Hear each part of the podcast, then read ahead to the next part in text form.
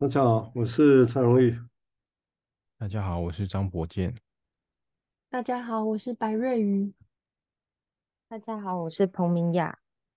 好，感谢各位收听哈。我想这是随风到风，我们跟赵祖完公主的年年轻的朋友，我们继续来谈维尼口的文章哈。我们继续谈文化经验的所在这个议题哈。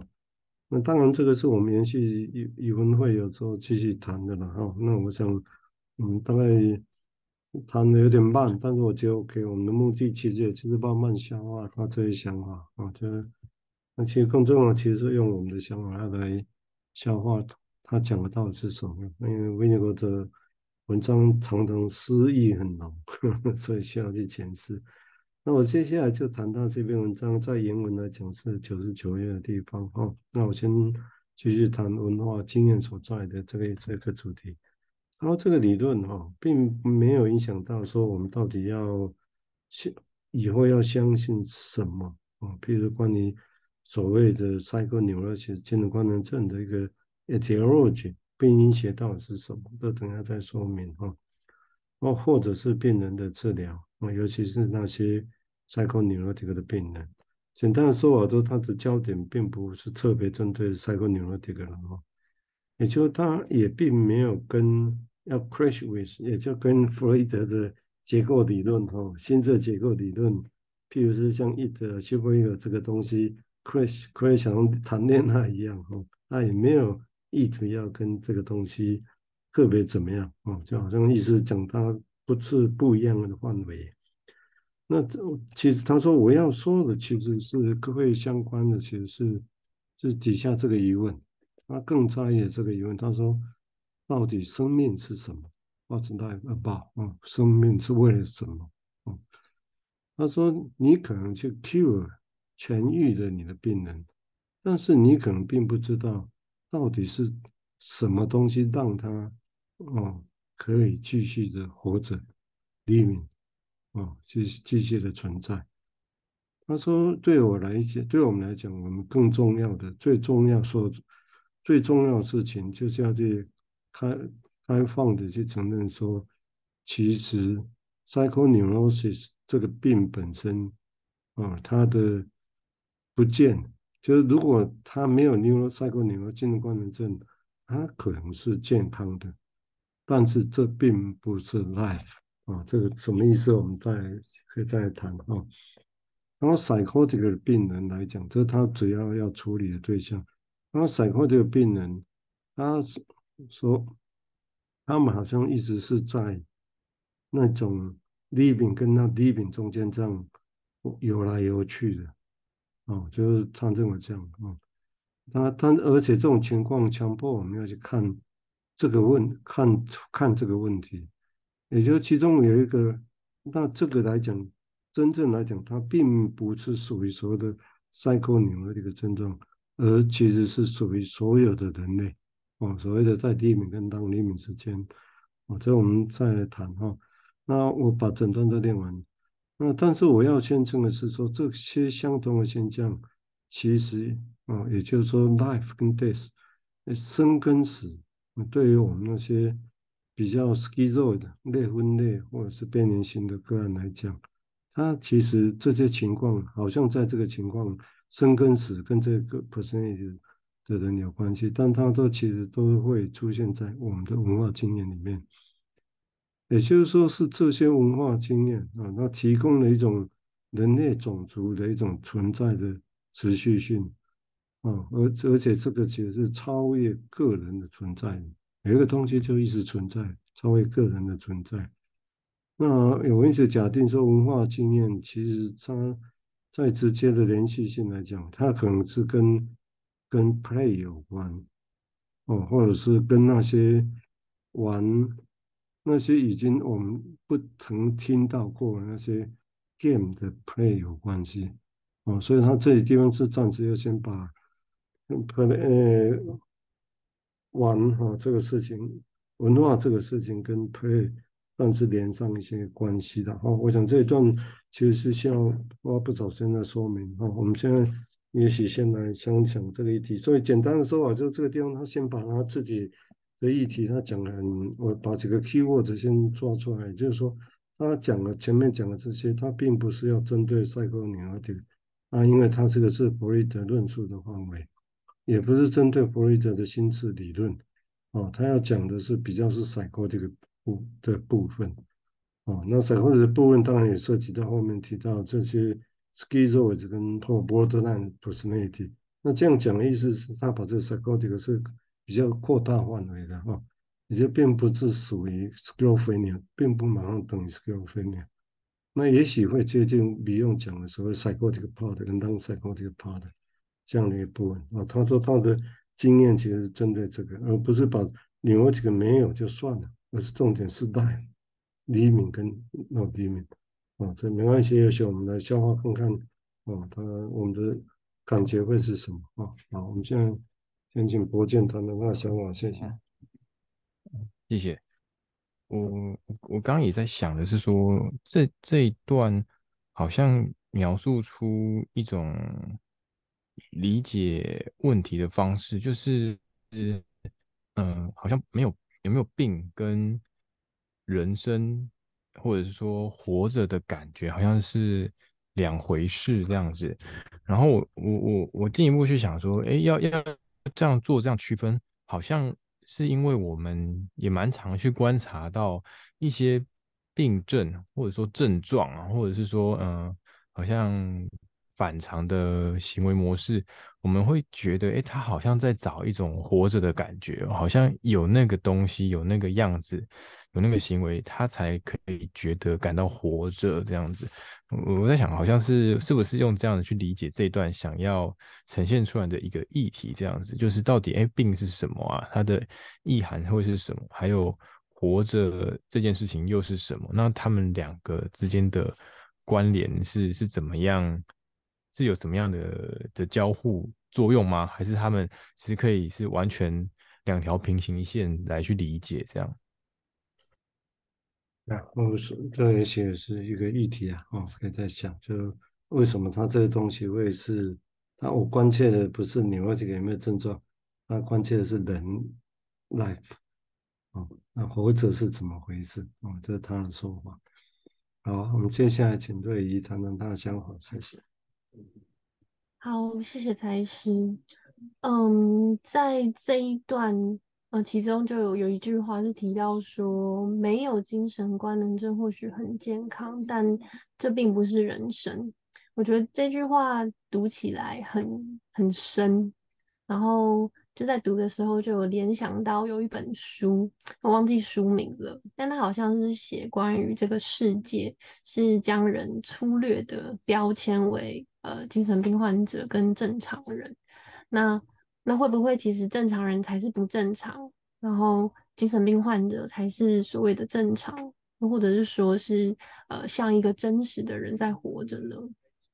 然后就边读的时候就有联想到一部电影，是叫《瀑布》，就在瀑布里面那个女主角就是那位妈妈，她在啊、疫情期间就遇到了很多各种的压力啊、挫败啊，像可能他住的房子。呃，施工了很久，然后是住在光透不进来的房子里，然后疫情期间大家都戴口罩，然后很担心染疫，然后可能当时也被迫离职，然后加上他的婚姻不顺利等等，然后就开始发，逐渐的开始发病，就是我觉得好像在行为上可能是突兀的，可是。好像也是一种压力锅被释放的感觉，就有些情绪或是行径可能更直接、更贴近本我嘛，或者是说就是一种呃内心愿望的呈现，就可能它的质地上是具有攻击性或是非现实的，可是好像在看的时候就会觉得呃这个人呈现的样子很真实。就是包含可能疑神疑鬼啊，或是带有恨意的展现。这其实呃，可能每个人都有这些情绪状态，可是对于呃这类型的人，好像是直接呃展现出来，然后会觉得好像他们活得很真实。嗯，先讲到这里。对啊，所以也许也就是他的重点是撇开刚刚提到的，好像是活着或怎么活着，跟他讲。生命的意义，或者生命的意义是什么？当然，这个生命意义对他来讲，他也是着重意义，只是比较不是那种说我们要设定好的意义，然后就完成啊。他比较，他比较倾向是要去知道那为什么，先前为什么有些会这样，那它的意义是什么？对他来讲。啊，所以这个地方，所以简单来讲，你直接像刚才好像不是把 neurotic 的症状拿掉就好，他不满意这样。那从这个角度来看，你也可以说，他对弗洛伊德式古典式的以 neurotic 症为主，他其实看起来不是他真正要的哦，也可以这样来讲。哦，那当然也请你们可以用你们角度来吸收跟想象。好，我们现在请明雅谈谈他的想法，谢谢。哦，谢谢蔡医师。那延续前面伙伴提到的，其实我对于这一段就是，嗯、这本翻译的书籍就是这样读下来的时候，会觉得好像跟上一段的关联性会是什么，然后就反复看，但是好像有一点点连接到的感觉，因为好像有点画风一转，突然间谈到了很成熟的事。因为上一段提到的是小婴儿，可是，在下一段的时候，马上就提到了精神官能症，又是一个很成人的话题。这样，那我我自己对于这一段，就是刚瑞宇提到的那一句“没有精神官能症或许很健康，但这并不是人生”，就是我看到这句话的时候，我觉得好像有某一种感觉，是让我想到的是焦虑这件事。哎，就是。精神官能症好像跟就会让我很直觉联想到焦虑这件事情，然后焦虑可能是对未知的，或者是对于自己尚未发展好、没有成熟以前的那个状态的感觉，然后会想到在临床上可能有一些个案，他们的焦虑的状态或者是发展出来的行为，可能会是适应性，有它适应性的意义，就是可能要呃让。融入这个环境，或者是让自己有办法活下去的那个状态，对，我觉得这一段会让我想到这个部分。那就想到这边的时候，然后回去看上一段的最后一句，他说：“人类的小婴儿必须从最初的体验旅行一段距离以后，才能够比较有深刻的成熟。”我觉得好像也是某一种，呃，最初对于未知的那样的状态，然后。开始经验到一些环境上的互动，或者是跟客体之间的互动，好像呃才能趋近于成熟吗？这是我我在思考的。好，那也许或从所谓成不成熟，当然我们不会用有没有症状来形容嘛。哦，一般也许成不成熟也指的是这个人啊，或人格之类的。那我相信，的确对他来讲，是的确就是已经往前跨了嘛。对，我是觉得，对温国来讲，当然也是他的野心了哈。就是他，我印象他在谈荣格自传的时候，他就说，弗洛伊德根本不可能理解，也不可能分析荣格，因为他根本不可能理解荣格的那些很深层的 psychotic part 的意思。他说，要理解荣格，要五十年后。那个那个理论才开始被完备起来，他这个是他的理论了哦。所以就这个地方他会开始想一些题，就不再只是症状层面的问题。好啊，我们接下来请博建再谈谈他的想法，谢谢。嗯，我我觉得去去呃，刚好跟上一段一起看，我刚刚没有想过，我觉得这样好像又能够有更多的想象，就是究竟说一个人要有活着的感觉，需要。多成熟吗？然后或者是说，难道有一些症状就就真的会是嗯、有活着的感觉，或是没有活着的感觉嘛？好像变得都可以再重新去思考这件事情这样子。然后嗯，难就是我觉得从一些可能生活上的例子就能够去嗯抱持一个疑惑，是说，哎，难道？孩子就不能有活着的感觉吗？就是他们其实也许也是有一种活着的感觉，但但我们不会去形容他很成熟这样子，对。然后，嗯、我我觉得，嗯、这种活着的感觉跟嗯、成熟又可以再多联想的是说，嗯、我难我们到底是怎么样去走向一个。觉得觉得够成熟，然后或者是说，嗯、有活着的感觉，那跟我们的经验有什么样的交互作用？嗯，我觉得那是一个，嗯，好像可以反复去思考的事情，这样子。然后，呃，尤其是又又我们在谈的是跟精神官能症是是相相对照的。然后我觉得那个好像是随着时代而有一些改变的，好像呃，也许以前觉得觉得没什么，可是在现在我们却开始去觉得说啊，那个会不会是什么样的病症这样子？那那好像也影响着我们去认定说，哎，怎怎么样才叫做有活着的感觉？那怎么样又是成熟？对，就是其实也是一位没错，就要重新思考这个命题啊，因为。因为那个是一，就是因为这个涉及到，你也可以说，其实就是金融系的视野要挪移啊，啊，这整个会有这个倾向。好，我们接下来请瑞再谈谈他的想法，谢谢。好，谢谢蔡医师。嗯嗯，就是在临床的实务工作经验里，我不确定这样说对不对，不过好像有一种现象是，就是这个症状的出现，反而才是让人在痛苦中活下去的一种方式，就会觉得好像那个症状是作为一种呃保护的机制，然后也是可能感觉也会像是一种突破原始的框架，然后要去因应生活的方式，就像刚刚米娅提提到的，好像是对于生活的适应性的一种状态。嗯嗯，假设每一个人生长的环境啊，或是被教养的方式都不同。然后呃，也包含社会价值观啊、规范或是标准的，真的能够让每一个人都顺顺利利的发展或是成长吗？那会不会是在这个呃看似要去符合常规的状态下，其实还是有一些什么能量是潜伏的呢？只是或许每一个人是用不同的表现形式，然后去消化或者是去展现出来的。嗯，先讲到这里。嗯，所以也许刚刚也提过，当然后面当然还有这一段还有其他可以想象。只是说，如果我们先围绕这个议题来讲的时候，的确就是